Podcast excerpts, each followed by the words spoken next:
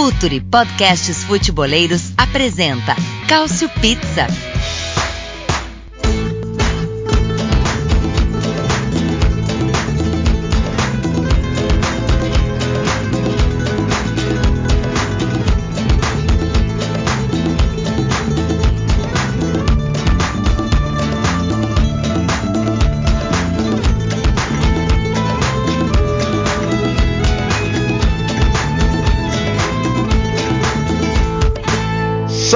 Salve, ouvintes do Future FC! Estamos de volta! Este é mais um Cautio Pizza, 32 edição do seu podcast de futebol italiano. A cada duas semanas nós estamos aqui com uma edição inédita para você, para falar da bola que rola na velha bota, o campeonato parado para a data FIFA, mas com muita coisa acontecendo, né? temos as primeiras trocas de técnico, tivemos um grande Inter e Juventus, temos muitos assuntos então para abordar. Tem a Itália de camisa verde, né? Algo que só aconteceu uma vez na história e causou muita discussão. Temos a, as competições europeias chegando à segunda rodada e com a Itália um pouquinho abaixo do que se imaginava. Ou seja, vamos ter que controlar bem o nosso tempo aqui, senão a gente vai estourar. E aí o Arthur Barcelos, que edita brilhantemente esse podcast, vai ficar bravo com a gente. E não é isso que a gente quer, né? Bom, hoje, sempre começando pelos convidados internacionais, né? Ela que está em Turim, ficou acordada para poder gravar com a gente, o que muito nos honra. Correspondente do esporte interativo na Itália, acompanha de perto a Juventus, nova líder da Série A, nova velha e habitual líder da Série A. Clara Albuquerque, Clara, saudades de você aqui no Cautio Pizza, bom tê-la com a gente de novo, hein? Ah, valeu, é sempre um prazer participar esse fuso horário acaba atrapalhando um pouquinho. Nesse momento temos 5 horas a mais, mas a gente resiste porque vale a pena. Temos muita coisa legal para falar, incluindo aí essa é, liderança da Juventus legal para uma parte das pessoas, né? Para outras nem tanto, mas ainda assim é, temos muita coisa interessante aí sim para todos para a gente falar nesse Cautio Pizza. Boa, já chega provocando a Clara Albuquerque, né? Tá certo. É, muito bem, a gente vai falar hoje também sobre a percepção que a Clara tem, ela está lá em Turim, como o mundo tem visto a Juventus com o Cristiano Ronaldo, como, como trouxe novos torcedores, o quanto são de fato novos torcedores da Juventus ou do Cristiano Ronaldo. Vamos ver se a gente consegue falar bastante sobre isso também. Ele que não aguenta mais empatar por 0 a 0 não aguenta mais gols perdidos, mas que ainda assim veio com a gente. Caio Bittencourt, tudo bem, né, Caio? Tudo bem, exceto pelos gols perdidos. no mais, só promovendo aqui, é, no Future, agora todo dia temos colunas sobre campeonatos europeus, sobre Brasileirão, Libertadores. Aí todo dia um um destaque diferente. É, do futebol italiano, as colunas assinadas por este que vos fala serão as terças-feiras. Já saiu a primeira, falei sobre, inclusive sobre um desses, um dos temas deste podcast, a questão, questão Juventus, a questão Napoli, como os dois resolveram brincar de se eu fosse você com a troca de a mudança de estilo de 2017 e 18 para cá. Pois é, né? Vamos falar sim, vamos falar porque onde está o Napoli que ganhou do Liverpool, né? Ficou naquilo mesmo? Vamos, vamos discutir isso também hoje. E por fim, é ele que vai nos dar uma notícia muito legal sobre a Cautiopédia, né? A, o seu site de futebol italiano com excelentes conteúdos exclusivos. E agora você poderá também fazer comprinhas na Cautiopédia, é isso, Nelson Oliveira? É isso. Agora a gente vai ter uma lojinha aí para todo mundo que gosta do futebol italiano poder é, ter itens, né, de, de consumo, poder usar camisas, adesivos, posters, é, canecas, porta porta copos ou bolachas, como você preferir. Enfim, a gente vai ter tudo isso aí lá na, na nossa Cautiopedia Store. E, enfim, um abraço aí para todo mundo que está ouvindo a gente e para os colegas. Vamos aí, pau na máquina. Muito bom, gente. Então fique ligado lá no, no site da Cautiopédia, no Twitter da Cautiopédia, o arroba Cautiopédia, para você saber quando você vai poder fazer as suas aquisições, né? Porque são produtos muito legais aí, relativos ao futebol italiano. Eu já estou esperando meu quadro do Pirlo aqui, porque vai ficar muito bonito no meu canal do YouTube. É, vamos começar então. A gente ia começar com o Inter e Juventus, mas é um caos tão grande no Milan que a gente vai ter que falar do Milan, né? E acho que, bom, caramba, o Gianpaolo durou sete rodadas, né? Que coisa. É, mesmo ganhando do Genoa, foi a terceira vitória em sete jogos, as outras quatro foram derrotas. O desempenho do Milan é tão ruim, mas tão ruim que nem a, nem a vitória salvou o Gianpaolo. O, curiosamente, o técnico do Genoa, o André Azzoli, que estava pendurando, não caiu com a derrota, mas o Gianpaolo caiu com a vitória. E, para desespero de muitos, né, é, o contratado Stefano Pioli, o técnico já bastante rodado, né, por, teve por último na Fiorentina, dirigiu a Inter e é declaradamente interista. Ele assume então o Milan para essa sequência de temporada, um pouco como ele fez na Inter também, quando o De Boer caiu com poucos jogos na, na outra equipe de Milão.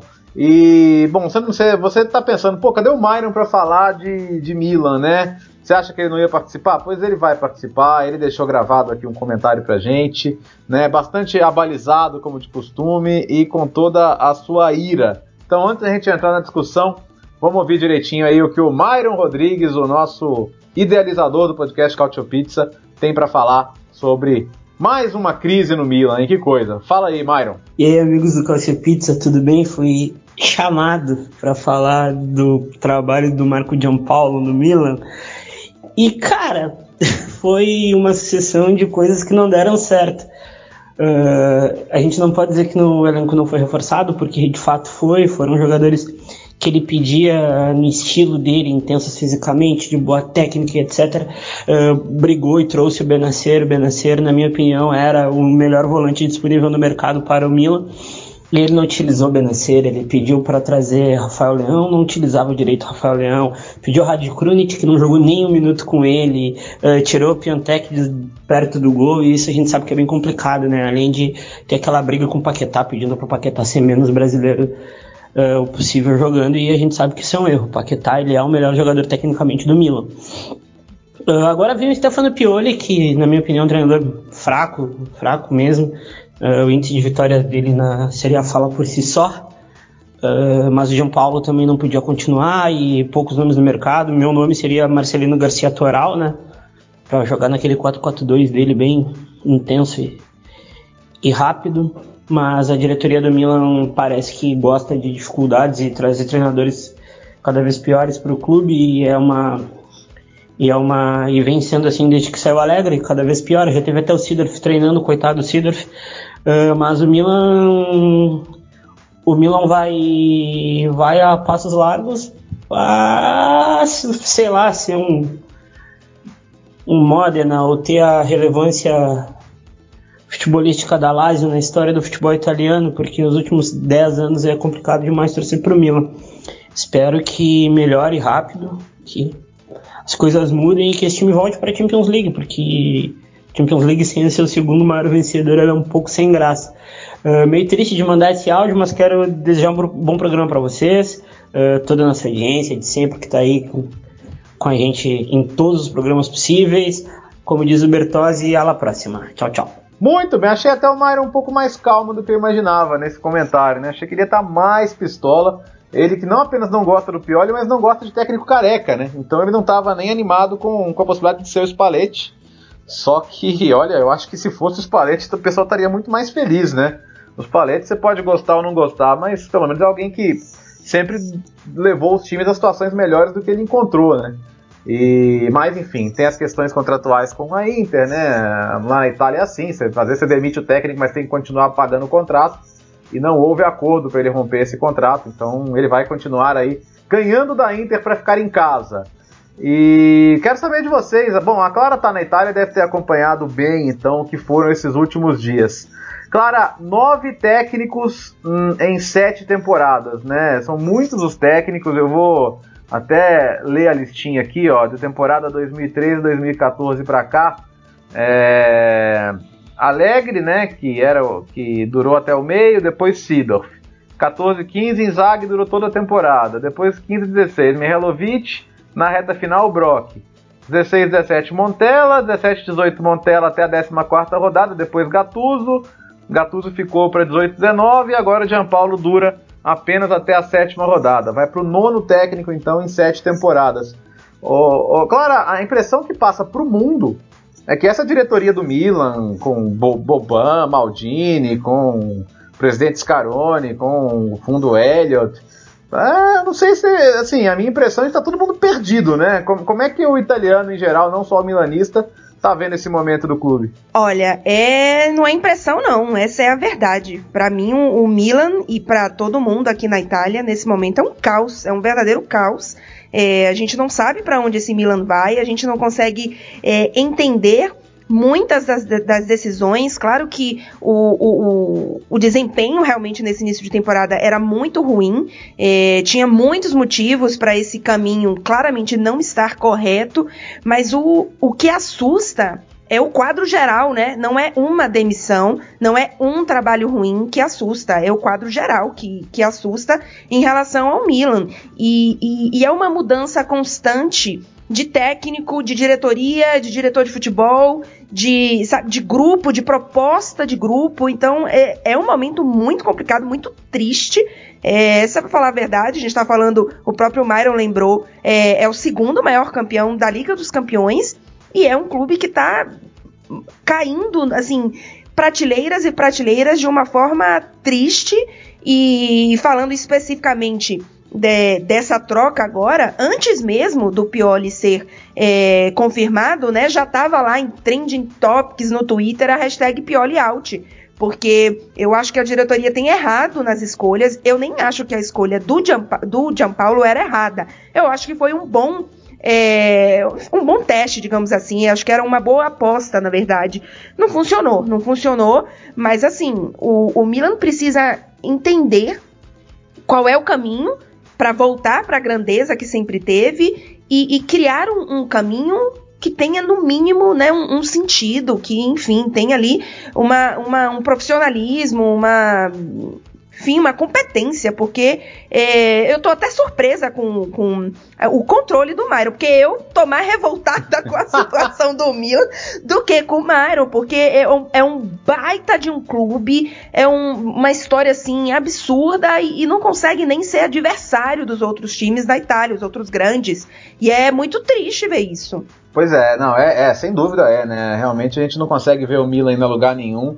É, assim, é bom destacar, né? O Gianpaolo, caramba, não deu certo mesmo, né? Agora, vamos lembrar que o Gasperini ficou menos jogos na Inter e tá fazendo um trabalho brilhante, tá fazendo. Não acaba aqui, o problema é que ele, ele, não, ele não trabalha mais na temporada, né? Muita gente falou, ah, podia voltar pra Sampdoria, que despachou de Francesco, mas não é possível aí o regulamento. Acho que o, acho que o Myron tocou em vários pontos importantes, né? Primeiro, a confusão tática. Depois do primeiro jogo com o Aldinese, ele falou: ah, realmente acho que ah, não serve a minha ideia tática para esse grupo. Ele tinha feito toda a pré-temporada de um jeito e esperou a primeira rodada para de repente já jogar no lixo aí tudo que ele tinha feito, a, a relutância em escalar os reforços, tudo isso e tanto é que no final das contas, gente, o, nesse último jogo, o Paquetá e o Rafael Leão começarem no banco, né, em, diante de todas as evidências e eles entram e, e, e, o time melhora consideravelmente. E dizem que o próprio Boban estava insatisfeito com essa situação, né? É, queria ouvir você, Caio. É, assim, primeiro você acha, você concorda com a demissão? Acha que, que realmente não ia lugar nenhum? E, e tem gente que acha que se, é pra, se era para trazer o Piori, tentasse um pouco mais com o Gianpaulo. Tem gente que acha que se era para trazer o Piori, trouxesse o Gatudo de volta, que pelo menos não é interista enfim, tem gente achando de tudo, mas só não tem muita gente apoiando essa contratação, né? Eu tô entre esses segundos aí. Eu acho que se é pra. É contratação, né? Eu tô entre os segundos. Se é para trazer o, o Gianpaulo, ou, ou se é para trazer o Pioli, que tem uma, a melhor média na carreira de pontos, soltaram um quadro da, da, da Sky cai com todos os times dele na carreira. A melhor média de pontos que ele teve foi na Inter com média de 1,7 pontos por jogo. Mesmo melhor até que, que na Lazio, onde ele teve a melhor colocação, que ele classificou a Lazio para a Champions League. Foi por volta de 1,7 pontos por partida. Na Lazio era 1,58. Na Fiorentina, o último trabalho não foi grande coisa também. Então, se era para trazer um técnico tão irregular que precisa de novo, trazer o Milan de volta para a Champions League, por que motivo você vai é, tentar tentar tra trazê-lo? Um técnico tão irregular? Porque assim, nas outras, como até citando um companheiro nosso, o Bright, né, citou no, no Twitter, quando o Milan demitiu, por exemplo, o Fatih Terim em 2000 e 2002, foi porque já tinha engatilhado o Ancelotti. Quando demitiu o Oscar Tabares lá atrás, para lembrar um, um, outro flop, é porque tinha o saque engatilhado. Claro, a segunda passagem do saque não deu muito certo, mas normalmente se você tem assim, por que não é, já ter alguma coisa engatilhada? Ou então talvez eles tivessem com o Spalletti e contaram com o ovo no da galinha. Então, de repente, não, não valeu tanto a pena. Agora, você trazer o Pioli é mesmo, é, vale muito mais a pena você tentar o Gianpaulo. Mas na certa deve ter acontecido alguma coisa ali entre o Gianpaulo e o Boban também. Mas convenhamos, sejamos justos, o Gianpaulo cavou um pouco a demissão à medida que ele não usava Paquetá e não usava Rafael Leão. E, e se viu nessa última partida. E convenhamos, até pela última partida como foi, esse tipo, esse tipo de partida normalmente revitaliza técnico, com um pênalti uhum. pegando no pênalti defendido no final, toda aquela coisa do reino ali mas não aconteceu. É, e não aconteceu, você vê que a questão realmente era muito de, de escolhas, desempenhos, porque senão, pô, ganhar um jogo antes da data FIFA, né, se é só o resultado, você fala, bom, agora respira, vamos ver o que acontece, mas não, não quiseram pagar para ver, não quiseram esperar, tanto que eles tinham pressa, né, eles queriam que o Gianpaulo, se possível, nem, nem voltasse a encontrar o time, de fato, tomaram a decisão até bastante rápida. É, assim, muita gente fala na rede social, né? Ah, porque ah, podia ir atrás do Alegre, podia tentar o Mourinho, além das questões de, de relações com outros clubes e tudo mais. É, o Milan não. É triste falar, mas o Milan hoje não tem esse tamanho no mercado, né? Além de ter as suas limitações de investimento. O Pioli foi escolhido também porque o salário dele não é nenhum absurdo, né? O Milan vai ter que pagar o Gianpaulo ainda essa temporada. Sobre, né? essa, questão, vai... sobre essa é. questão do Alegre, eu vou até fazer uma pergunta assim, tem dois times muito parecidos, assim, sempre no panteão dos grandes, sempre lembrado entre os tops de, seu de seus países, grande torcida, etc. Manchester United e Milan. Hoje, quem você, como técnico top, imagina na cabeça do Alegre? Você tem duas propostas na mesa, Manchester United ou Milan? Qual você ah. escolheria? Nessa altura, ah, eu, a maioria é, dos técnicos dúvida. pensa no United. É verdade. O, o, o, Nelson, aí até, até pensando nessa questão, né? O falou agora, o Myron falou que ele iria no Marcelino, né? Que acabou de sair do Valência, ganhou a Copa do Rei na última temporada, classificações para Champions, enfim, fez um bom trabalho. Saiu por questão de relacionamento. É, chegou a se falar nele, chegou a se falar no Rudy Garcia também, que tem experiência na Série A mas a direção do Milan achou que não era o momento de ir, ir alguém de fora, queriam alguém, é, algum italiano mesmo, né? Como é que você vê essa situação? Porque a, a, a ideia de que se trocou para não trocar tanto assim é o que tá martelando na cabeça do torcedor, né? É, assim, sinceramente, eu acho que o melhor nome de fato era o Spalletti. É, eu até me surpreendo que o Milan não tenha feito um esforço maior para tentar ir atrás dele. É, acho que era, era, um nome que poderia, inclusive, é, ficar mais tempo no, no time, porque o Spalletti é um cara que ele consegue é, entregar um mínimo de resultado. Ele, é, eu até coloquei no Twitter, né? Desde 2004 ele só não conseguiu classificar o time dele para a Champions League em duas oportunidades. Em uma, ele se demitiu no segundo jogo da, da temporada, em 2009, e na temporada anterior ele não conseguiu é, a classificação com a Roma. É, eu aí concordo um pouco com a diretoria do Milan em relação a, a, não, não pegar um técnico de fora assim no meio de um trabalho com a temporada já iniciada, apesar de o Rudi Garcia é, já ter uma experiência na Itália. A minha restrição ao Rudi seria mais a questão de, é, de ambiente. acho que ele é um cara com a personalidade forte, talvez não, não se desse bem com o Boban. E, enfim, eu acho que o, o Pioli, dentro da, do que tinha o, o Milan de escolha, não é a pior das ideias. Também não é a melhor. Eu não, eu não, não, não desgosto assim do Pioli. Eu acho que ele conseguiu os melhores trabalhos dele com times que estavam desacreditados, né? A, ele foi muito bem no Bolonha, que não é um Bolonha é, tão estruturado quanto hoje em dia. Era um Bolonha que vinha da segunda divisão ele fez temporadas muito boas, até por isso ele conseguiu um trabalho na Lazio. E vamos lembrar que na Lazio ele conseguiu fazer Djordjevic fazer gol. É, foi terceiro colocado. era importantíssimo. É, foi terceiro colocado com um elenco que não. com um Parolo que não era, não era um par, o Parolo assim tão é, badalado. Não, Tá, badalado é um exagero, né? mas não é um, um, Parolo que tinha a importância que tem no futebol italiano como tem hoje. É um cara que estava recém chegando na seleção italiana. Tinha o Basta, tinha Felipe Anderson, foi a primeira grande temporada do Felipe Anderson na Itália. O Felipe Anderson estava extremamente desacreditado na Lazio. É, enfim, Candreva fez 10 gols no campeonato. É, enfim, foi uma temporada muito boa. Primeira temporada do Debray. É, também, e o Bilha jogou muito também. Olha! É, pro torcedor do Milan tem o lado ruim, né? Vai, vai tentar ressuscitar o Bilha aí. Mas para mim o mais importante é que tinha o Close, que tem características semelhantes à do Piatek. É, e, o, e, e, o, e o Piontek não tá jogando bem esse, esse, início de temporada. Eu acho que ele pode conseguir revitalizar o, o Piontek e o Susso também. Ele gostava de jogar no 4-3-3. O Milan vai voltar ao 4-3-3 com tipo, quase 100% de, de, de chances, ele, ele vai usar o 4-3-3 de novo. E aí você vai poder usar o Susso. O Rafael Leão, Leão acho que é, um, é uma ótima.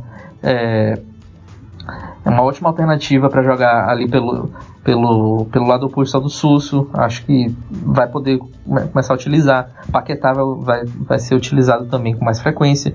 Então eu acho que para entregar o um mínimo ali, ele vai entregar. Agora, se vai chegar à Champions League, eu já acho, eu já acho mais difícil. Eu acho que o Spalletti tinha uma possibilidade maior de dar um resultado mais, é, mais imediato.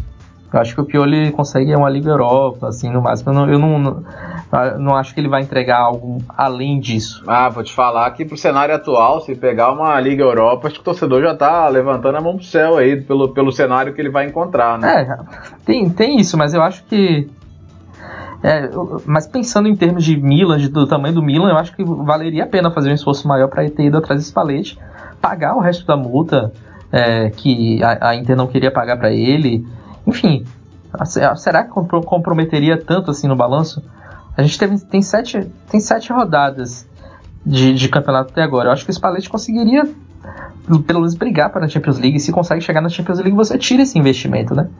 Enfim, é, e eu acho que a, a, questão do Spalletti, não só, ainda que ele não brigasse por Liga dos Campeões nessa temporada, é um técnico que você consegue pensar em mais tempo no Milan. Não é um técnico que na temporada que vem você vai querer mudar. E, e para mim, o que, mesmo que, que, que, o Pioli faça uma boa temporada, uma boa temporada com o Milan, aí tô considerando uma temporada, por exemplo, brigando por Liga Europa, que seja, eu não acho que é um técnico para ficar muitos anos como um projeto do Milan. Então, vai que nem, nem classifica para Liga Europa. Aí na temporada que vem você faz o quê? Você já vai querer outro técnico, porque é um técnico que não é um técnico que vai colocar o Milan para brigar por Liga dos Campeões. E aí você já vai contratar um técnico, na minha opinião, que não vai ficar mais do que uma temporada. A não ser que você assuma que, ok, vamos, o Milan aqui realmente é, não vamos brigar mais do que isso, então vamos ficar aqui uns dois, três anos tentando brigar por Liga Europa. Aí ok, só que eu não acho que o Milan deveria pensar nesse caminho. Eu acho que deveria ir atrás de um técnico que já pudesse, mesmo que não nessa temporada, manter depois o Milan brigando por, por, por, competições europeias. Você tocou num ponto bom, Clara, porque eu duvido que o Pioli vai assinar um contrato até o fim da temporada. Ele vai assinar provavelmente um contrato de uma temporada a mais. Deve assinar até 2021, ou seja, o Milan provavelmente vai demitir um cara e vai continuar pagando depois. Então, se vai continuar pagando um cara depois, né, seguindo essa linha de raciocínio, por que não, não investir esse dinheiro que vai se pagar depois do Spalletti para tentar manter ele, ele por, uma, por um tempo maior, né? Justamente. Enfim, um planejamento bem bem louco. Bom tá o Spalletti, Fora né? Bom tá o Spalletti, que tem tá, tá, tá, até junho de 2021, se ele quiser não sair de casa, todo dia 5 tá pingando, hein? Que vida boa, vou te contar, viu? ai, ai. Ó, é. Bom, tá bom, vamos, bom, deu de Milan, vamos ver o que vai acontecer agora com o Pioli, né? O torcedor certamente. Hoje tinha um. Tipo um acabou a paz lá na, na, na, na sede do Milan, eu dei risada, até coloquei no Twitter. É, mas vamos falar de coisa boa, né? Vamos falar de Inter Juventus, porque. Ah, foi um jogo legal, né? Saiu até uma coluna na terça-feira do Saque elogiando muito o jogo, parabenizando o Conte, o Sarri. Acho que é, é, é, é, aquele jogo que o cara que fala que o campeonato italiano é chato, convenientemente não vê, né? Ele convenientemente está fazendo alguma outra coisa na hora. Porque teve de tudo, né? Sabe? Teve, teve, teve bom jogo, teve muitas mudanças de, de domínio, teve, teve um pouco de tudo, né? E, e no final das contas a Juventus acabou prevalecendo.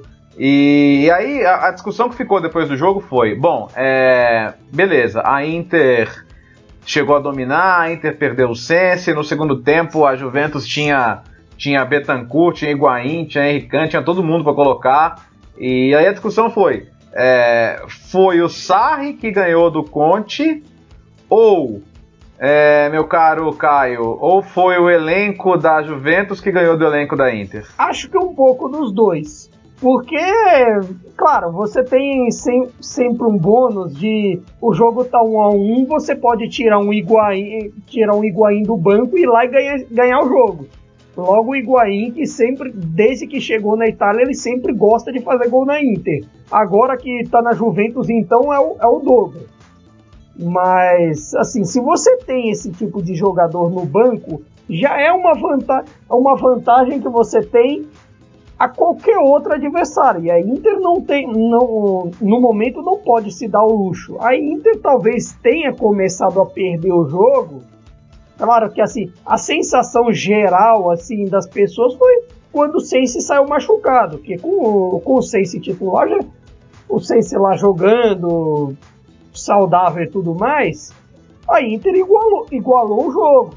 Tava, foi um a um bom até aquele momento. E mesmo assim a Inter conseguiu chegar ao ataque, conseguiu criar perigo. É que não, não tem a letalidade que os jogadores da Juventus têm. Que tem um Cristiano Ronaldo, que teve, fez, mas VAR anulou tal, que teve, teve o de bala finalmente nesse tipo de jogo, que tem o Higuaín. Nesse, nesse caso, talvez faltou ali um, um, bom jogo do Lukaku, que não foi tão bem, um bom, bom jogo de algumas outras peças. Ô, Clara, é, bom, você acompanhou também. E sabe o que chamou muita atenção, né? Essa, essa questão aí do, do companheiro do Cristiano Ronaldo, né? O Sarri mudou o esquema, agora ele tem jogado ali com, com o Losango no meio. E ninguém sabia se ia começar o de bala ou o Higuaín. A maioria das prévias davam até o Higuaín começando. Começou o de bala. É, e hoje você tem os dois muito bem, né? Como é que, como é que o Saí está equilibrando essa questão, né? Vai, vai ficar legal para os dois ficar esse revezamento o tempo todo? Ou vai chegar uma hora, você imagina que, que alguém vai ser o cara dos jogos maiores? Eu acho que é uma boa disputa essa história do, do, Igua, do Higuaín. Eu ia falar do Iguibala, viu? Ia trocar, misturar já o nome dos dois. É, engraçado que o Dybala sempre foi muito querido pela torcida da Juventus, em especial as crianças. Né? Eu sempre falei muito é, isso, não só aqui no Couch Pista, eu já deve ter falado outras vezes, mas eu sempre bato muito nessa tecla.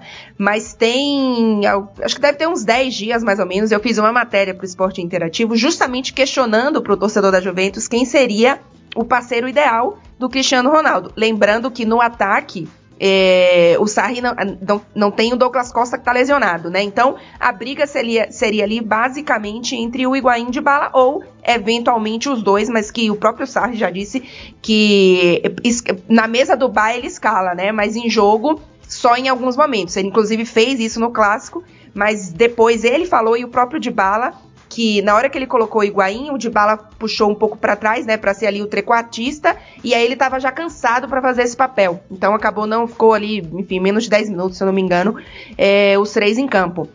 E aí, quando eu fui fazer esse questionamento para os torcedores, eu conversei assim com uns 12, 13 torcedores, e dos 12, assim, 10 disseram Higuaín, 11 disseram Higuaín e Dybala, e, e, uma torcedora disse que podia ser qualquer um, inclusive ela. Mas assim, todo mundo queria o Higuaín do lado do, do Ronaldo. Primeiro, porque a torcida da Juventus é, tem um, um, carinho, assim, não é carinho pela, pela pessoa Higuaín, mas pelo que o Higuaín já entregou para a Juventus e porque existe uma esperança, não sei se é esperança a palavra, mas uma expectativa muito grande de que o Higuaín com o Sarri seja o Higuaín sensacional do, do Napoli, que depois, enfim, também foi bem na Juventus, mas que no Milan, até por diversos motivos, não funcionou, e também no Chelsea não foi é, espetacular, né? Então, é, a torcida parece que que tem uma confiança maior no Higuaín nesse momento, até por conta da última temporada de Bala, que aí eu já falei isso aqui várias vezes também, que para mim é uma, é uma crítica muito grande ao Alegre de ter é, menosprezado, digamos assim, a qualidade de bala e não ter conseguido encaixar é, ele, na, ele em jogos, né? Ele no time. Então eu acho que o Sarri. É, para mim, ele vai ter um elenco ali de 12, 13 titulares e que ele vai fazer um. Ele vai alternar o Higuaín com o Dybala e também o papel do trequartista que o Ramsey fez muito bem, mas que no, na, no clássico ele acabou sentindo até alguma coisa bem leve no, no, no, no, aquecimento, e aí o Sarri não quis arriscar com ele, até, enfim, para substituição. Então acabou não entrando. Mas eu acho que o Sarri vai ter um elenco de 12, 13 jogadores que ele vai usar como, como realmente titulares. E aí, inclusive, vale essa história, né, da a Juventus ganhou o clássico não só por conta do Sarri, mas também por conta do, do elenco. E, e eu acho que, que o time da, da Inter ela tá mais próxima, tá, é um time que tá mais próximo da Juventus e tá mais distante dos outros times da Série A. Eu acho que se tem alguém que poderia brigar com a Juventus, ainda acho que pode ser essa Inter, a depender do que a gente tem, principalmente na parte final da, da, da temporada, né, de aguentar o tranco, mas é uma Inter que não tá pronta ainda, né? E a Juventus já tá pronta, ainda que tenha uma mudança de estilo. Não é que o estilo esteja pronto, mas é um, mas são jogadores já prontos para esses jogos. E, é, e a Inter ainda não tem as duas, não tem as duas coisas tão, tão prontinhas assim, né? Um estilo de jogo e também jogadores que estejam adaptados ao clube, enfim, aos grandes jogos, etc. Então eu acho que falta um pouquinho para essa equipe do, do Conte nesse sentido, de estar mais pronta para os grandes desafios. E teve os dois grandes desafios né, logo nesse início de temporada, né? O Barcelona e, e a Juventus. E, e, deu um caldo, deu um, um trabalho ali pro Barcelona, viu? Bom, Nelson, como a Clara estava falando, né? Até o Higuaín, super querido pelo torcedor, né? De bala bem também. Além desses jogadores, você tem Matuidi bem, né? Até jogando como lateral em alguns momentos, Kedira bem.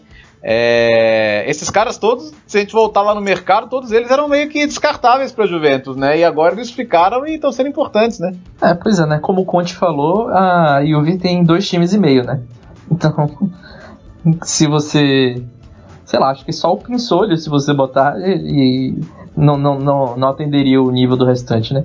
E, ah, sei lá, tenho até dúvidas, porque tem uma bruxaria ali, né? O pacto, o famoso pacto. Acho que se, até se você colocar o pinsolho ali, ele vira bufão. Mas. é, e acho que, é, acho que isso é uma grande diferença é, em relação à Inter. É, que ficou claro, né? A Inter tem um, um 11 inicial excelente e um bom elenco. Né? É, acho que essa foi uma, um, um, dos fatores, né, como o Caio falou, é, não foi o único, mas foi um dos fatores que acabou fazendo total diferença no, no clássico. A Inter é, tem como um alento o fato de que, tem, de que teve bo, é, bons momentos contra a Juve e contra o Barcelona. É, sei, acho que foram duas derrotas que podem ensinar né, o time. Eu acho que Claro que ganhar é sempre melhor, né? Mas perder e, e, e ter noção de que os limites que você atingiu, a evolução que você pode ter também tem tem tem seu valor, né? Eu acho que é, pensando do, do, lado da Inter tem é, uma necessidade, eu acho que o Conte identificou de que o, o Sense precisa de um, de um jogador das suas características, né, para ter uma reserva. Porque o Vecino, que foi o cara que o substituiu, entrou com um, um outro tipo de, de abordagem, né? Então, isso acabou mudando completamente o, o, o, o jogo da Inter. É, até o, o Brozovic, por exemplo, é, a Inter jogando com dois registas, né? O Brozovic e o, e o Sense, a gente não percebeu tanto o, o, o o papel tático que o Bernardeschi exerceu na partida, né? Quando o Sense saiu, isso ficou claríssimo. É, o, o como o Bernardeschi conseguiu segurar o Brozovic e depois que ele saiu e o Dybala exerceu essa função, a Inter voltou a jogar mais. Então acho que a Inter precisa de um outro jogador que faça essa função ali para ter no banco de reservas. Muito bem. É, foi um, foi um jogo bem legal. Acho que, acho que a gente tá, tá vendo com muita clareza aí que a Inter tem condição de ficar nessa briga e, e como disse o Sarri na véspera, né? É, não é um jogo na sétima rodada que vai decidir o campeonato. Acho que tem muita água para rolar ainda, mas foi um, foi um grande um, uma grande propaganda para a Série A esse, esse Inter e Juventus. Agora, Clara, eu, a gente tinha combinado a sua participação faz um tempinho, né? E, e até para você falar sobre isso. É, sempre que se fala em Juventus e Cristiano Ronaldo é uma enxurrada nas redes sociais, né? Você deve, você que tá aí deve saber muito melhor do, sobre isso do que até a gente. É, esse fator Cristiano Ronaldo na Juventus acabou atraindo uma atenção de gente que não necessariamente acompanhava nem o futebol italiano nem a Juventus. E, e a Juventus, claro, que aposta nisso, né? Em termos de repercussão mundial, você pega número de seguidor em rede social, tudo isso. Mas uh, o que eu queria entender é o quanto esse cara realmente se importa com a Juventus ou o quanto desses fãs do Cristiano Ronaldo, às vezes, é, eles, eles colocam até como se ele fosse uma coisa maior que o próprio clube, né? Eu queria que você falasse um pouco sobre isso, se, se você percebe isso nas suas interações também, ou mesmo uh, com as pessoas com as quais você convive? Como, como é que é essa, essa relação? Ah, eu vou te falar que eu tô revoltada, viu? Tô revoltada. vou fazer um desabafo aqui. faça, faça, por favor. Não, é brincando um pouco, claro que eu não tô revoltada, só um pouquinho. É, eu acho que o que acontece é assim, é muito claro que a Juventus, quando contratou o Cristiano Ronaldo. O, o, Ronaldo não foi contratado apenas pelo que ele é em campo. E ele é um absurdo em campo e ele entrega um absurdo em campo. Mas a Juventus passa por um momento de globalização, de expansão da marca, que envolve muito o Cristiano Ronaldo, mas envolve também a troca do escudo, que hoje não é um escudo tradicional de futebol, é uma marca é, que a intenção é seja reconhecida no mundo inteiro, que as pessoas usem é, nas roupas. É, a própria hum, camisa nessa temporada que não é listrada para, enfim, chegarem os públicos que não tinham uma certa resistência com camisas listradas. Então é um processo muito grande de expansão de marca, né? A Juventus fala em não ser só um clube de futebol, ser um, um estilo de vida. E o Cristiano Ronaldo está nesse processo. É claro que nesse processo você vai trazer muitos torcedores que não faziam ideia da história da Juventus, que sabiam, eventualmente nem tinham conhecimento é, do que é a Juventus, enfim, de, de, de, como clube, como história. E é claro que esses, eu acho que qualquer torcedor é bem-vindo. Mas veio muito torcedor que sim considera que Ronaldo é maior do que a Juventus e que não entende que o Ronaldo faz parte de um clube. Mais, você pode até torcer para o Ronaldo independente da Juventus. Mas é preciso entender que o Ronaldo faz parte de um clube e de um time. Então, por exemplo, acho que a gente está com certeza muito. Essa conversa desencadeou também por conta da questão das faltas. O, o Cristiano Ronaldo, recentemente, nos últimos anos, não é um bom cobrador de falta e a Juventus e os torcedores da Juventus estão acostumados a dois é, cobradores de falta de faltas espe especiais, que é o Pjanic e o Dybala. Então, assim, e que tem, inclusive, média de cobrança de falta de acerto maior do que a do Ronaldo, recente. Porque aí, quando você fala isso, ah, mas o Ronaldo é, uma, é o que tem maior número de gols de falta na história. Sim, o que, que adianta ter feito isso há cinco anos? Se na Juventus ele não faz bem esse papel. Significa que o Pjanic é melhor do que o Ronaldo? Não. Significa que o Dybala é melhor que o Ronaldo? Não. Mas é preciso entender que o Ronaldo faz parte de um time. Então, assim, é, o torcedor que vem conhecer a Juventus por conta do Ronaldo é, é bem-vindo, mas um, eu acho que precisa ter um, um, contexto, não só contra torcedor, só de jogador, não. Acho que cada um pode torcer pelo que quiser, não interessa se é clube, se é jogador, se é cor, não interessa. Mas você precisa entender que existe um contexto ali e que o Ronaldo faz parte desse contexto.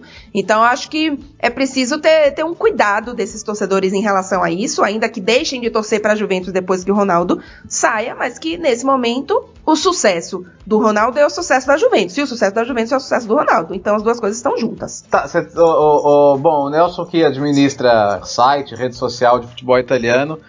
Você percebeu também já, Nelson? Bom, tem mais de um ano já, né, da contratação. É, rola, rola umas interações assim, tipo, como, como, se ele fosse maior, não só que a, que a Juventus, mas como, como maior até que o próprio campeonato, não? Ah, rola. Mas a gente trata de, de mandar essas pessoas irem embora.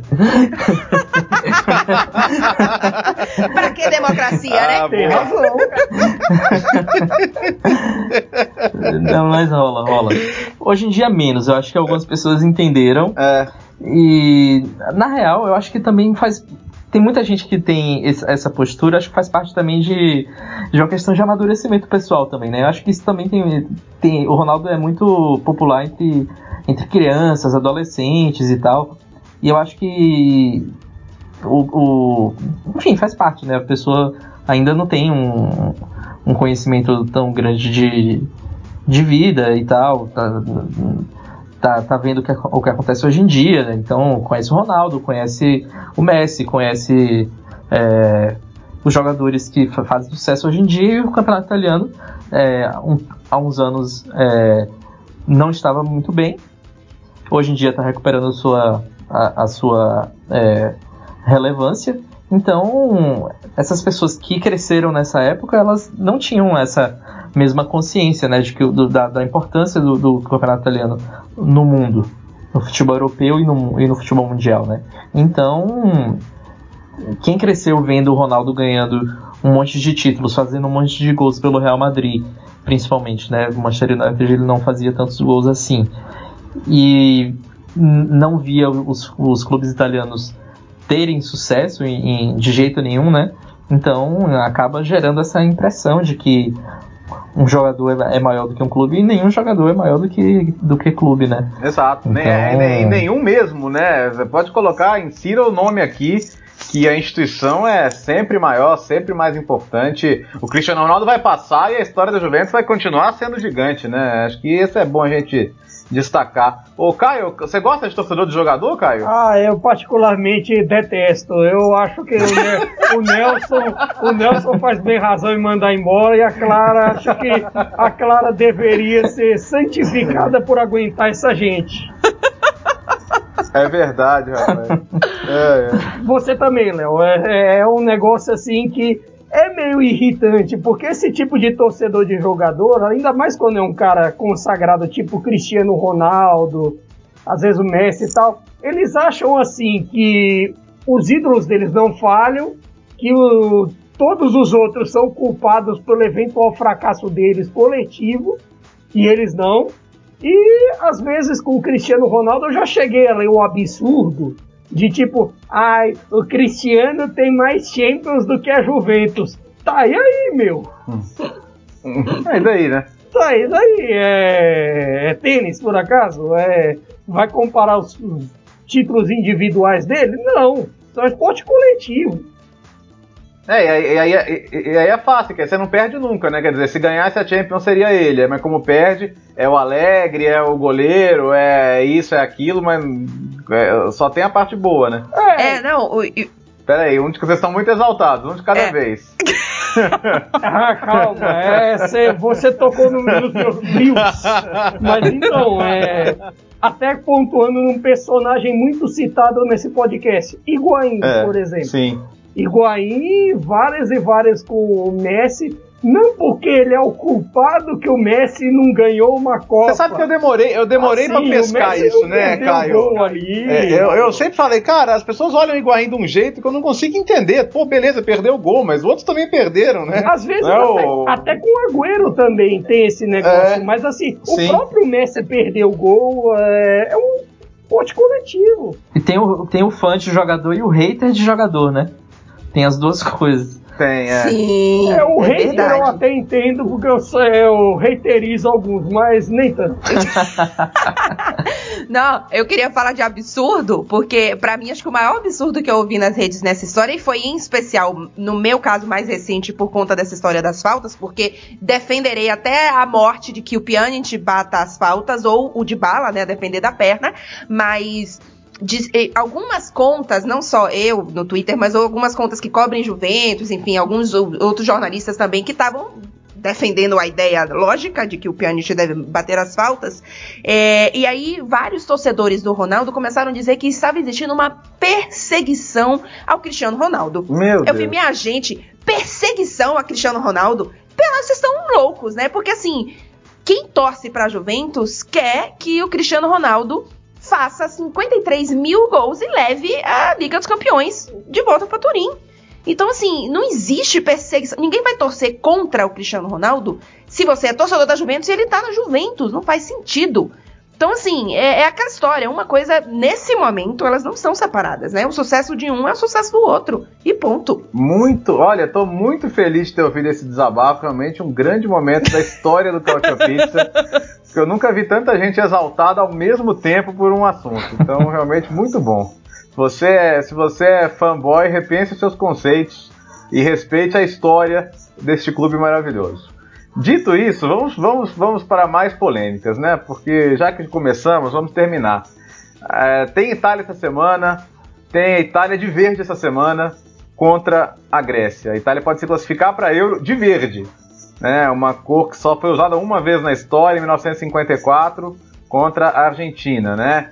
Verde que representa a esperança, o renascimento, é até o mote desse novo uniforme. É, a, a, a, gente colocou, todo mundo falou sobre ele nas redes sociais aqui no Brasil e, e, entre os meus seguidores, por exemplo, a aceitação foi muito grande. E talvez vocês tenham sentido a mesma coisa. Mas na Itália, pô, teve editorial, editorial do Corriere dello Sport, teve editorial da Gazeta dello Sport, todo mundo achando um absurdo, um crime, porque sei lá. É... E, e para piorar, o próprio Mantini falou que achou estranho, né? O próprio técnico da seleção que vai jogar com o uniforme falou que é estranho. Claro, você acompanhou mais de perto a repercussão. É, tá meio é, overreacting, como diria o inglês desnecessário, tá uma reação meio exagerada esse uniforme verde, que é, afinal de contas, é só para um jogo e depois para ser vendido, não? É, se não fosse exagerado, né, não era italiano. Mas, é. mas eu achei também. Eu, inclusive, achei a camisa um espetáculo espetáculo. Eu não tenho praticamente camisa de, de, de time nenhum. É, sou fã das camisas da Roma, preciso confessar aqui, porque são espetaculares também, mas nunca comprei. Mas essa da Itália, vou te falar que fiquei com vontade. Eu achei lindíssima e meus seguidores são iguais aos seus. Todos, assim, to, a maioria não, todos é, apoiaram, mas aqui é, assim, é um troço realmente do técnico, sabe? Porque normalmente seria político, né? Uhum. E diria ali, ah, não passo por isso, o importante é a classificação. Não, ele disse, eu, eu sou o tradicional, eu prefiro o azul. E assim, o que. Foi na Gazeta, se eu não me engano, que eu li isso. A história era assim, né? A, a seleção não é um clube, a, a cor é sagrada. E eu, eu, eu, entendo a tradição, mas eu não acho que era para tanto, não. Até porque ficou lindíssima. Se tivesse ficado horrível, ainda vai lá. Mas ficou muito bonita, é só um jogo. Eu também. Eu, e eu gosto, inclusive, da, da história por trás. Eu acho que é uma história. Primeiro que você puxa uma coisa cultural, né, da Itália, enfim, do Renascimento, é algo até que durante um você pode trazer para novas gerações que não associam enfim, essa parte da cultura com futebol, então eu, eu acho legal isso. E, e, querendo ou não, é um momento de talento da, da Itália que eu acho que é importante, ainda que não seja um talento, nossa, vai, vai ser a melhor Itália de todos os tempos, eu acho que é importante você dar essa, essa confiança para essa geração depois de, de tomar tanto, né? Não ir em Copa do Mundo e sofrer tanto. Então eu, eu entendo e gosto também dessa história de você dar uma confiança e reafirmar um pouco o talento dessa geração. Oh, e assim, a, a, a, vamos, vamos falar a verdade, se é para reclamar de mudança, a, a, Itália, ô Nelson, você vai lembrar, aquela camisa da Copa das Confederações de 2019, que era uma camisa Nossa. azul desbotada com um short marrom, aquilo era de mau gosto pra caramba, né? Não, aquilo era horrível, e acho que por isso que ninguém reclamou, porque ele não ameaçou a, a, a camisa titular né, de verdade, né, azul. É. Essa verde é, é, é, lindíssima, né? Tipo, dá vontade até de, sei lá, de fazer propaganda gratuita pra Puma, porque. Uhum. E. E é isso, eu acho, tipo, aquela da Copa das Confederações lá de 2009, além de horrível, não tinha sentido algum. Essa não, de como a Clara falou, tem, tem uma questão aí envolvida, né? Tem um conceito, é, a Itália já usou. É, além disso, também era, uma, era a cor das, das seleções de base da Itália. E, enfim, seleção dos jovens da Itália. E eles estão homenageando os jovens que estão fazendo a seleção Sim. renascer. Então, tipo, tem tudo a ver. Fora então, e é um jogo só, né? bandeira, né? Pelo amor de Deus. É, exato, cor da bandeira. Não é, não é, não é né, Caio? É, exatamente. Tão, que, não, não é, hein, Caio, que estão refazendo a camisa preta do Mussolini, né? Porque a reação de alguns é mais ou menos é quase como se fosse isso, né? Olha que alguns, se fosse a camisa preta do Mussolini, talvez eles não iam reclamar. Meu Deus, é. É que o momento aqui tá tenso, viu? É, eu tô eu tô vendo que alguns, assim, se fossem camisas pretas, não iriam reclamar tanto como se fosse essa camisa verde. Eu entendo que, assim, eu sou tradicionalista por essência com as camisas dos meus clubes tal. Tudo bem que, assim, ser tradicionalista com camisa do Napoli é meio complicado para um clube que lança camisa camuflada, camisa vermelha, amarela, por aí vai. Eu tenho, a, camu eu, te eu tenho a camuflada Higuaín 9 e gosto muito dela, viu? É, a camuflada ainda não chegou à minha, à minha coleção. Inclusive, vou aproveitar agora que, que eles estão vendendo na Amazon para ver se entregam para cá que o Napoli vende camisas via Amazon. Mas enfim, é... sendo camisa verde assim, eu não, não, não entendi por que tanta reclamação. Ainda mais em vista que o futebol atual é isso aí mesmo, é vender duas, três camisas por ano, é ter uma um uniforme cada competição. É, agora mesmo a seleção brasileira ressuscitou a camisa branca que já foi chutada lá atrás por causa de que era azarada. Então, assim, normal faz parte do jogo. E fora outra coisa, né? Se a gente for lembrar, a camisa azul ela existe porque a camisa azul é a cor da casa de Savoia, que era a, a, família real que era, enfim, mandava na Itália quando a Itália ainda era um reino. Que unificou é, a Itália. Que né? unificou é. a Itália. Exatamente. exatamente. Mas a Itália já não é na monarquia, né? Há muito tempo. Então, se for. Vamos pensar nisso também, né? É, é, olha, tá querendo mudar de vez, né? Como diria o, o nosso querido Fernando Vanucci. É, mudar ou mudar de vez.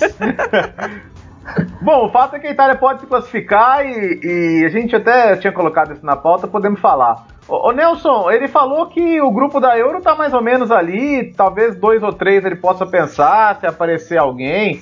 Isso quer dizer que Grifo e El Charal estão tão, tão, no, tão no avião já, é? Nossa. oh, se fosse o El Charal ainda que estivesse jogando na Roma, ele fez uma boa temporada. Não, não, não estaria no meu time, mas beleza. Ainda daria para pensar.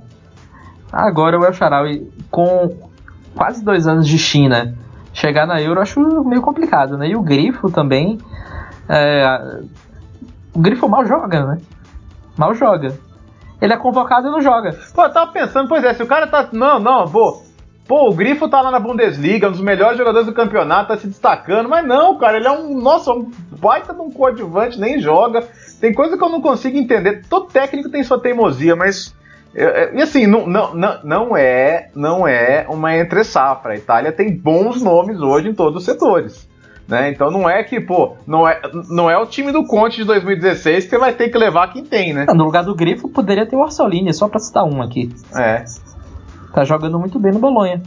Não é, Caio? Essa, essas, essas, é, essas teimosias não te preocupam também, Caio? Preocupam. Porque assim, por mais que, que o Freiburg esteja bem na Bundesliga, o Grifo não, não completou nem uma hora de jogo nos quatro, que ele, quatro jogos que ele jogou. Ele entrou no segundo tempo em três e, e começou só um contra o Augsburg. E nem foi tão bem assim. Então, assim, se fosse uma temporada que ele tivesse, nossa, começou voando e tal, beleza. Tudo bem que assim as convocações do Grifo já vêm de um tempo, ele tinha tinham ali suas boas atuações, mas agora não é o caso.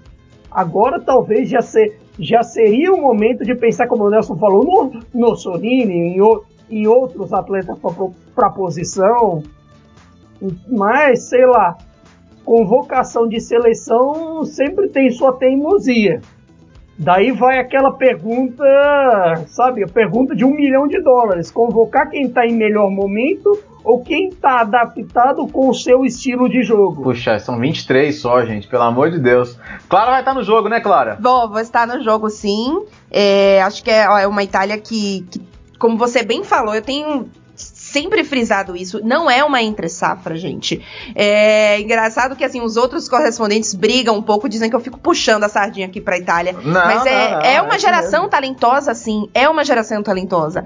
E, e, assim, claro que não é que nesse momento nas eliminatórias, nossa, tá sendo testada contra os melhores e claro que nesse momento não são ainda, é, enfim, as grandes seleções que a Itália tá, tá jogando, mas tá tendo um, um conjunto que é muito interessante. E eu acho que quanto mais esse conjunto ficar mais redondinho, a gente vai ver mais o talento dessa geração, pensando no, no momento individual desses jogadores. Então eu acho que é um momento importante para essa Itália e eu acredito que vem a classificação no fim de semana. Boa, boa. Espero ser pé quente. Lembra, lembrando que a Itália joga em casa, né, a, a fase de grupos, né? Então a Itália abre a Euro em Roma, né? Vai ter um super prestígio aí.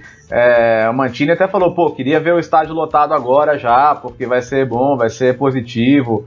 E de fato, né, tem, tem bastante talento à disposição aí. Vamos ver se se confirma já a classificação. Até porque essa Grécia, meu Deus, é feia demais. Ele até brincou, né? Falou, bom, a pessoa vai falar que o grupo é fácil. Eu, Uh, ele até brincou, ele falou: ah, pedi um grupo com a Alemanha, Holanda, Espanha, mas não me deram o grupo, né? Eu, eu, tenho que jogar, eu tenho que jogar o grupo que me deram, né, Clara? É, exatamente, uai. Eu, não, eu também nesse momento não quero Alemanha, Holanda, esses negócios já pra, pra não entrar na Euro, não. Pelo amor de Deus.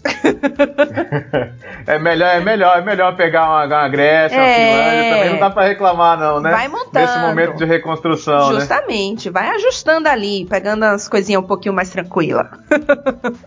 Bom, vamos falar de, de, coisa boa e de coisa ruim, então, ao mesmo tempo.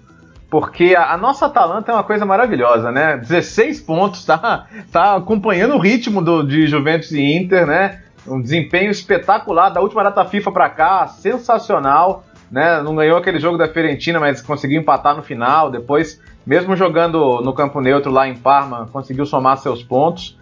Mas na Champions, cara, puxa vida, perdeu pro Zagreb daquele jeito pro Dinamo 4 a 0 Contra o Shakhtar jogou bem, aí foi para cima, no final tomou gol no contra-ataque no último lance do jogo.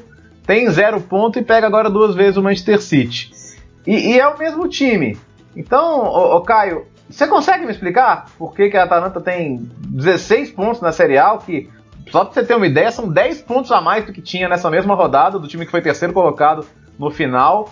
E é o que? É experiência, é ir com muita sede ao pote, como aconteceu contra o Shakhtar e acabou expondo o time no final, ou é uma soma de tudo? Que diagnóstico você faz? Olha, eu, eu acho que é um pouco de tudo isso. Primeiramente, eu vou pedir desculpa por aquela previsão lá que eu disse que os quatro italianos passavam, porque eu ziquei. Mil perdões a todos. Zicou, zicou, é. Acontece. Mas enfim. É, você tá de parabéns. Tira, tirando chances das minhas oitavas. Com quem eu quero ficar não acontece. É, mas, é, é mas enfim, acontece. É, sei lá, vi. Mas.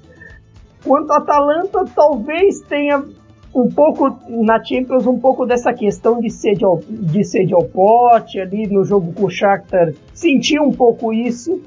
Talvez assim, é, um time um pouco mais experiente não iria com tanta sede como foi, tão exposto como foi. E o Shakhtar sabe jogar Champions League, há de ser, há de ser justo e assim, não é e, e, até o Shakhtar é meio traiçoeiro porque não sendo de um país de um país que está sempre como cabeça de chave desses grupos, como primeiro no, sempre no primeiro pote dos campeões, ele é sempre subestimado. Ele é sempre o time que você olha no sorteio e pensa, hum, acessível. Aí quando vai, vai jogar com o Shakhtar lá na Ucrânia, perde. Quando vai jogar com o Shakhtar em casa, é um jogo competitivo. Tudo bem que essa foi a primeira vez que eles ganharam em San Siro, mas mesmo assim. Então, e, e, e outra coisa, a Atalanta está mais acostumada está mais acostumada no momento com adversários do campeonato italiano. É bem verdade que acho que eles não fizeram confrontos contra o, o contra os, top, os tops do, do campeonato, contra Juventus, Inter, Napoli, etc. Mas eles estão tiveram fazendo seus pontos até quando jogaram fora, fora do seu estádio e agora que voltaram com agora Geois Arena numa dessas eles vão vão começar a ganha, ganhar pontos de novo. E nem foi, já, já se mostrou a força agora nesse jogo com o Leite. O que você acha, Nelson? A, a, Atalanta vai passar fatura em algum momento dessa, dessa dupla arrancada, né? Com, na Champions e, e na Série A? Ou, ou você acha que a Atalanta tem condição, de repente, de, de ser terceira colocada de novo? O, o começo é muito melhor que ano passado, então. É, e normalmente o time do Gasperini vai, vai embalando, né? E agora já começou super embalado, né? É, eu acho que para Champions League é uma, é uma forte concorrente. Eu acho que que tem tem poucas possibilidades de perder jogadores durante a temporada. Tem um projeto forte e como você falou, e a gente até já tinha citado anteriormente aqui no, no, no Couch Pizza, como a Atalanta possivelmente teria dificuldades no início da temporada porque os times do Gasperini embalam. É, na Champions League isso aconteceu, mas não por causa dos motivos que a gente imaginava, né? Acho que foram outras, outras questões, né? Principalmente no primeiro jogo foi uma questão de falta de experiência mesmo. O segundo foi, não sei, o jogo foi um jogo muito fortuito, né? Perdeu pênalti, teve chance de fazer gol e acabou tomando o, o gol no finalzinho. É, eu acho que para a Champions League, para se classificar na, na, no, na, no grupo, tá quase impossível, né? Mas eu acho que deveria jogar, fazer o mesmo jogo que, fa que faria contra o Manchester City, porque sei lá, se tomar 20 a 0, é melhor tomar 20 a 0 jogando como a Atalanta joga do que tentar fazer outra coisa, né? Acho que é, é a hora de como talvez não tenha tanto compromisso assim, já que complicou bastante a situação, de tentar fazer o seu jogo contra o principal time do grupo, né? Vai que você consegue um, um resultado é, diferente, consegue pelo menos agredir um time de um nível europeu tão forte, né? Eu acho que faria mais sentido e fortaleceria o time para o restante da temporada, caso a, a, boas impressões se confirmem, né? Acho que o time pegaria cancha, ajudaria bastante a, a, ter mais confiança ainda no, no, sua, nos seus próprios meios e e tem que a gente imaginar que a, a Atalanta pode voltar à Champions League na próxima temporada, né? Melhor fazer uma temporada é, de testes, digamos assim, e pelo menos aprender e voltar na próxima mais forte do que, sei lá, largar de mão, tentar fazer algo que não, não costuma fazer e, e depois chegar numa próxima temporada e ter que fazer esse percurso todo de novo. E, e é legal, né, é, né, Clara? Porque é também um exemplo positivo, né? É, com recursos próprios, está investindo, está construindo estádio, então é uma coisa que até para você ver como vale a pena fazer direitinho, né? Acho que vale a pena, né? Sim, sem dúvida. E, e assim, apesar dos resultados ruins nessas duas primeiras rodadas, é, não só a gente via aqui, enfim, redes sociais, torcedores, mas também a própria imprensa italiana é, exaltando assim, o quanto que era importante estar ali. Porque nesse momento é isso que a, que a Atalanta precisa, precisa ter, é a, é a, experiência. Então, independente do resultado, acho que, ok, quando a gente viu o grupo, eu também achei que seria um grupo, é, imaginando a Atalanta como a gente vê, ela no campeonato italiano, era um grupo sim acessível, porque podia pegar o segundo lugar, claro, considerando o City na primeira colocação.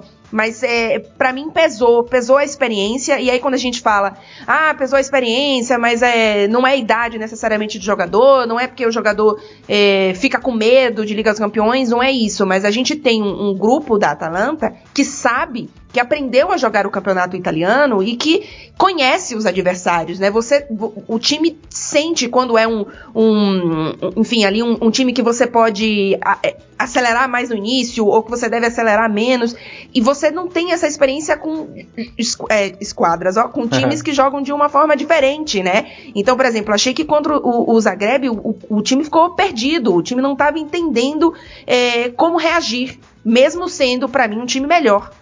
Então, acho que é, é um, um, primeiro momento de uma primeira participação de experiência. Eu iria assim também para jogar contra o Manchester City. É, é um belo de um, embate, de um embate. Eu, inclusive, estou assim, querendo muito ver a partida, enfim, do por conta dos técnicos, né? Um embate interessantíssimo.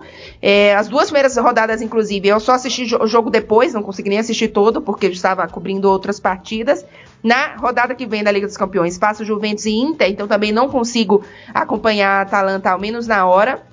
Mas é, acho que é, é, é isso aí. É, um, é um, um trabalho que está sendo recompensado, ainda que não venha a classificação de, de oitavas. É, a primeira ida nessa Liga dos Campeões é, assim, absolutamente. tá de parabéns. Então vamos lá. É, ó, ó, olha só, já, a gente já passou por Inter e Juventus, caos no Milan, Itália de Verde, Atalanta.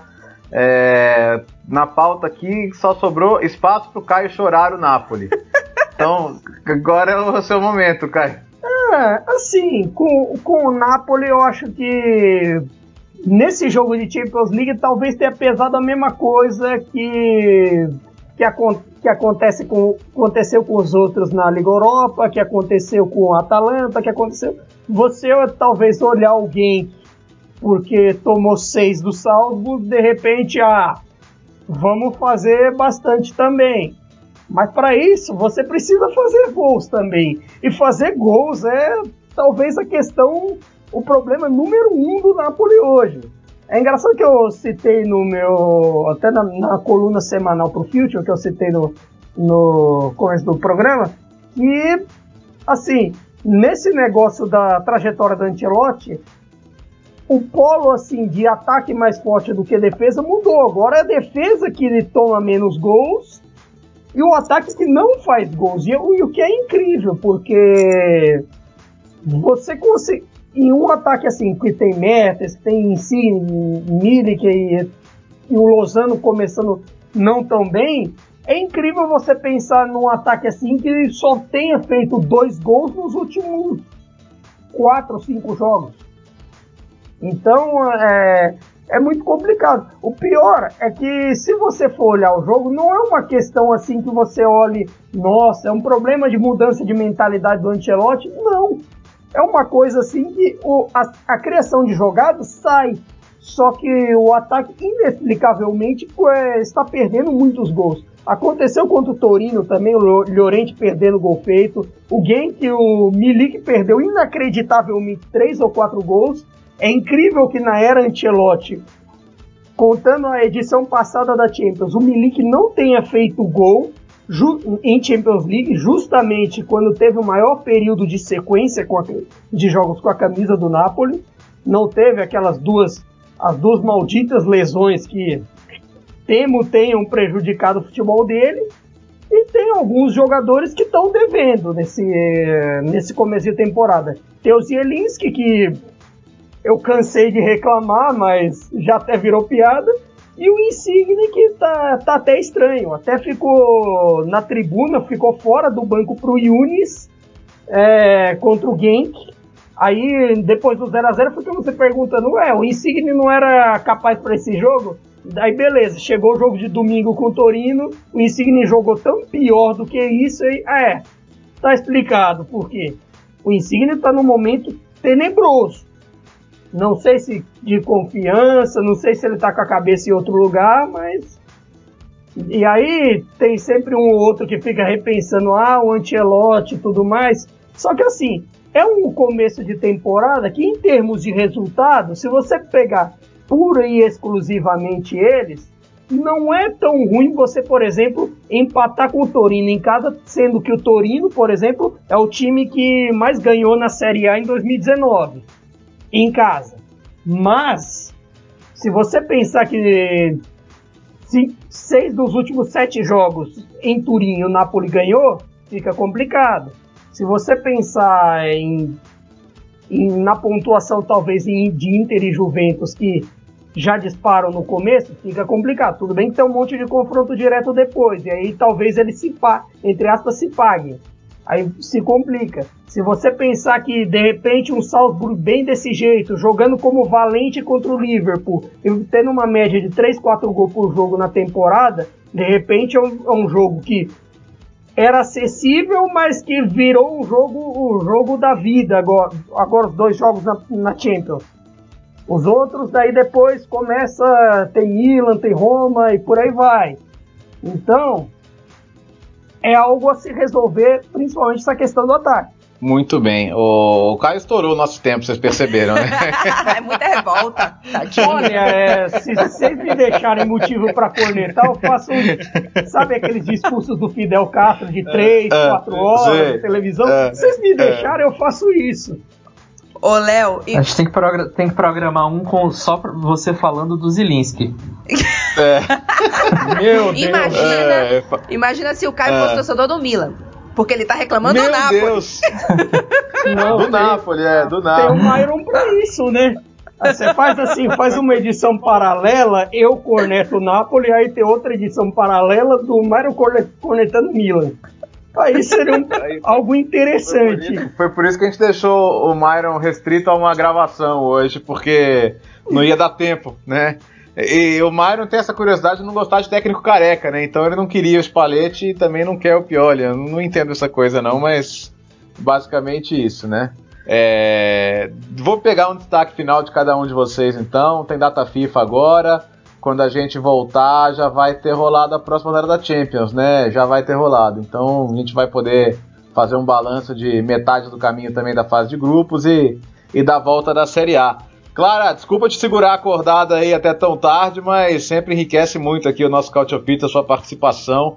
Seu desabafo sobre os fãs do CR7 foi realmente um momento épico aqui do nosso podcast. Viu? Não, eu que agradeço. Sempre que dá, eu adoro participar aqui com vocês. Aprendo muito, inclusive, porque a memória de vocês é muito melhor do que a minha preciso sempre assumir isso aqui. E meu destaque final, tenho dois bem rapidinhos. Primeiro, que é para mim a classificação da Itália para a Eurocopa no fim de semana, e segundo é a evolução da Juventus em relação ao estilo de jogo do Sarri. É cada vez mais Sarri, é cada vez mais jogo jogado e se essa Juventus realmente avançar nesse caminho, é uma bela Juventus. Tá aí meus destaques. Muito bem, obrigado, Clara. Obrigado, Caio. É, essa última parte foi desnecessária, né? Falar que a Juventus é cada vez mais sai, mexe no coração do nosso Caio, mas calma, viu, Caio? Vai superar, fica tranquilo. Não, nesse aspecto, nesse aspecto de Sarri já, já tá, entre aspas, superado. O problema é não fazer gols como na época de Sarri. E aí,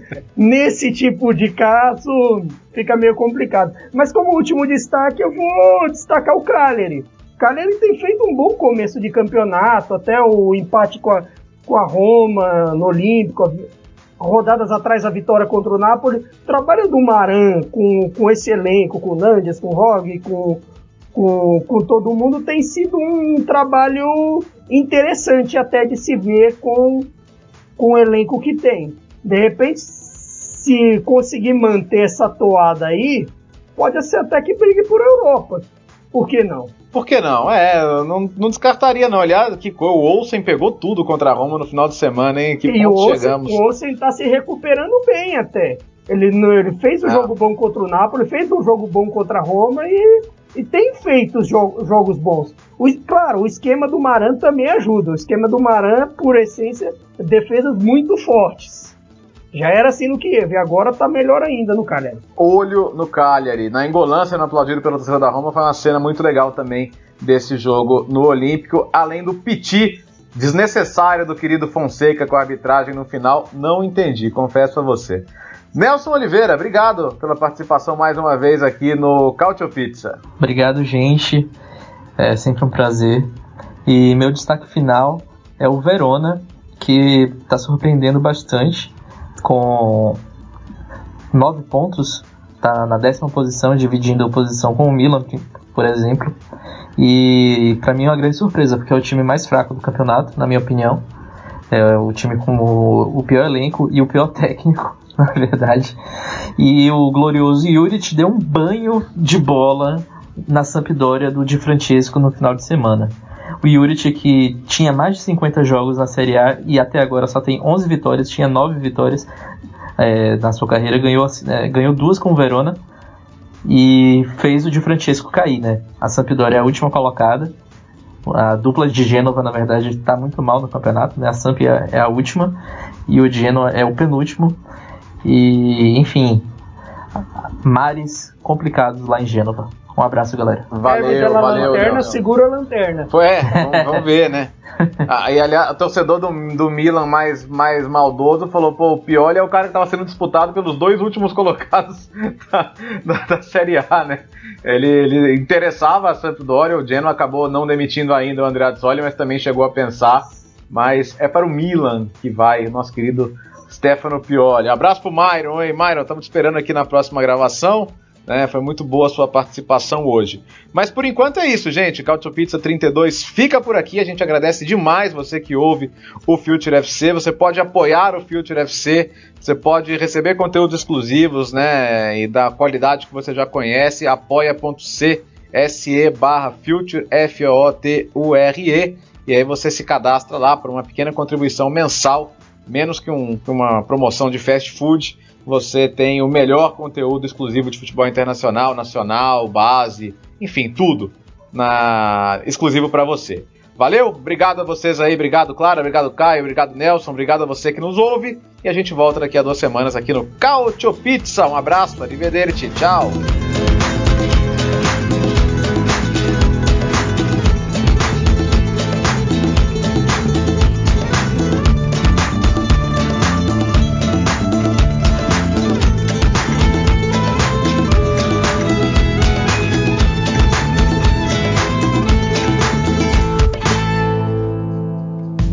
Futuri apresentou Cálcio Pizza. Acesse www.futuri.com.br e pense o jogo.